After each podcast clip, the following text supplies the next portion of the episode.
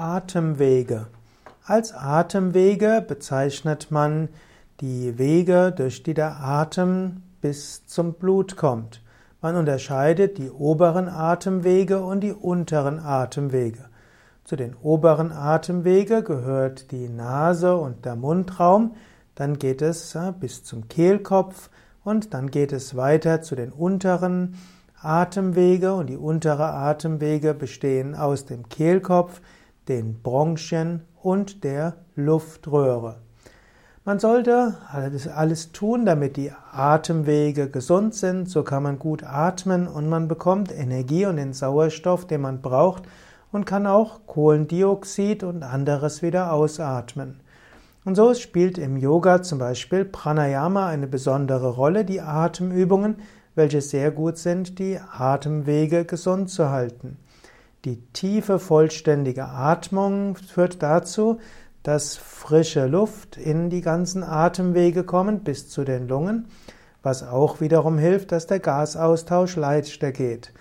Indem man auch die Luft anhält, wird die Effizienz des Gasaustausches trainiert und gefördert. Indem man diese Abwechslung macht von Schnellatmung und das Atemanhalten bei Kapalabhati, ist das auch ein wunderbares Training des, der Atemwege wie auch des Austauschs, des Gasaustauschs in den Alveolen, in den Lungen. Es gibt noch weiteres, was man im Yoga macht, dass die Atemwege gesund sind. Zum Beispiel gibt es Brahmari, das ist ein bestimmtes Summen, welches auch hilft, dass sich Schleim lösen kann und Stoffe lösen kann, einfach durch die Schwingung. Man übt des Weiteren äh, Übungen wie den Gorilla, welche auch helfen, dass, dass die Lungen massiert werden, beziehungsweise der Brustkorb massiert wird, was auch positiv ist für die Atemwege.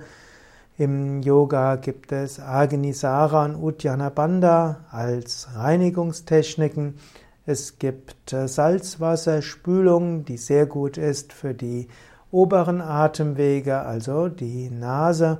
Man kann auch mit Salzwasser gurgeln oder auch mit Salzwasser mit einer Prise Turmeric. Das ist sehr gut für die Kehle und damit auch für den Mund. Man kann des Weiteren Rückbeugen üben. Auch diese helfen, die Lungenkapazität zu erhöhen und erleichtern auch die Öffnung der Atemwege. Und so kann man sagen, durch Yoga tut man das Beste, was man tun kann für die Atemwege, und zwar sowohl für die unteren Atemwege als auch die oberen Atemwege.